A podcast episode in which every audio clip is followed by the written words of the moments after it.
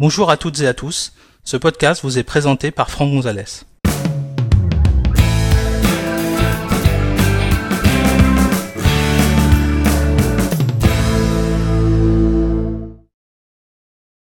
Dans cet épisode, nous allons découvrir comment afficher des fichiers cachés ou masquer des fichiers sur macOS. Je vous montrerai également comment on peut créer des fichiers invisibles dans macOS. Pour suivre cet épisode, vous devez disposer d'un Mac sous macOS Big Sur ou supérieur. Sachez que cet épisode a été réalisé sur MacBook Pro 2016 équipé de macOS 11.6.2. Alors, dans macOS, une grande partie du système est euh, invisible. Vous ne voyez pas tout, et c'est normal parce qu'il y a beaucoup de fichiers qui sont euh, très euh, importants pour macOS, et pour éviter que vous ne les supprimiez ou que vous ne les modifiez volontairement ou involontairement, peu importe, le système est protégé en masquant les éléments importants. Alors, il existe plein de méthodes pour afficher ou masquer des, dossiers ou des fichiers. Euh, il y a des, euh, applications euh, sur, Mac, tierce partie, qui permettent d'afficher ou de masquer tous les fichiers invisibles. Après, je vais vous montrer comment on peut les exploiter, mais il est évident que si c'est caché, c'est qu'il y a une raison. Donc, à part avoir une très très bonne raison, ce qui peut arriver, hein, moi ça m'arrive de temps en temps d'avoir besoin d'aller modifier des fichiers invisibles, euh, en tout cas euh, masqués dans macOS, euh, pour des raisons de, configuration de logiciel.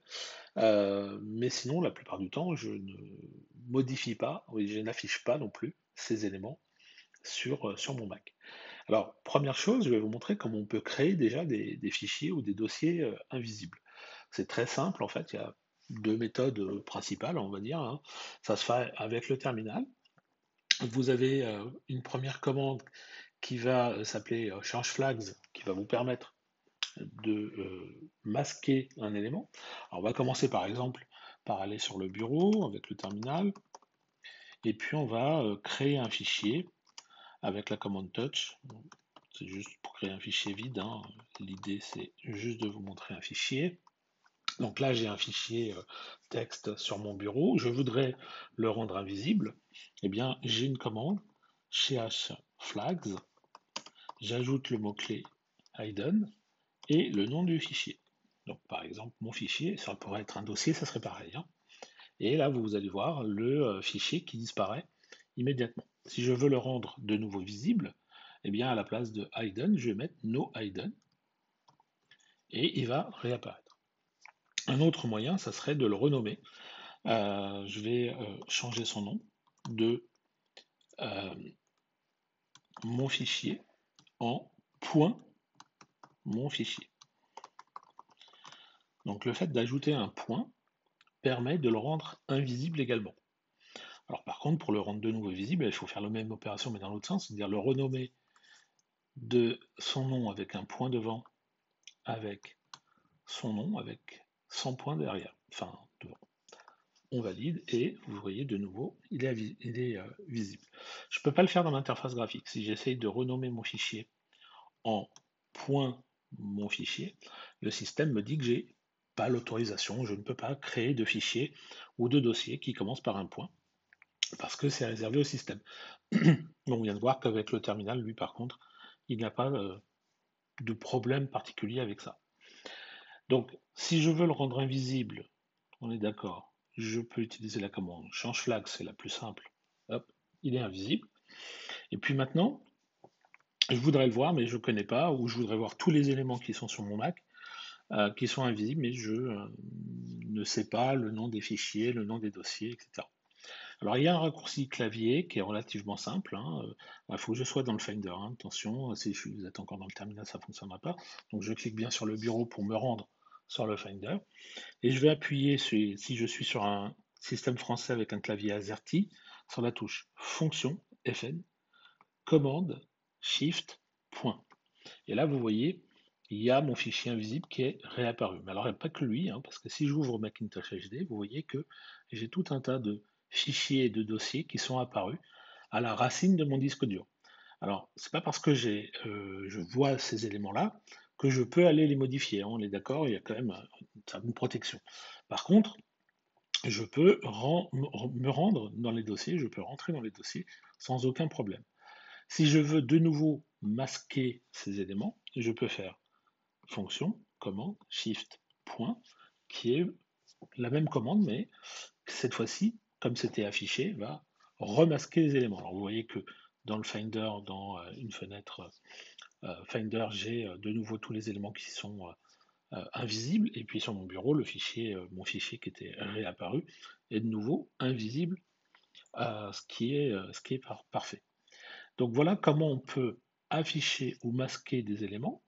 Et puis, je rappelle une petite fonction également pour ceux qui, qui ne connaîtraient pas complètement le, Mac aujourd'hui, que dans votre dossier de départ, donc si je vais dans mon dossier de départ, je vois un certain nombre d'éléments, et il y a un dossier qui est très important, qui est invisible, qui s'appelle bibliothèque, library en anglais, qui est invisible.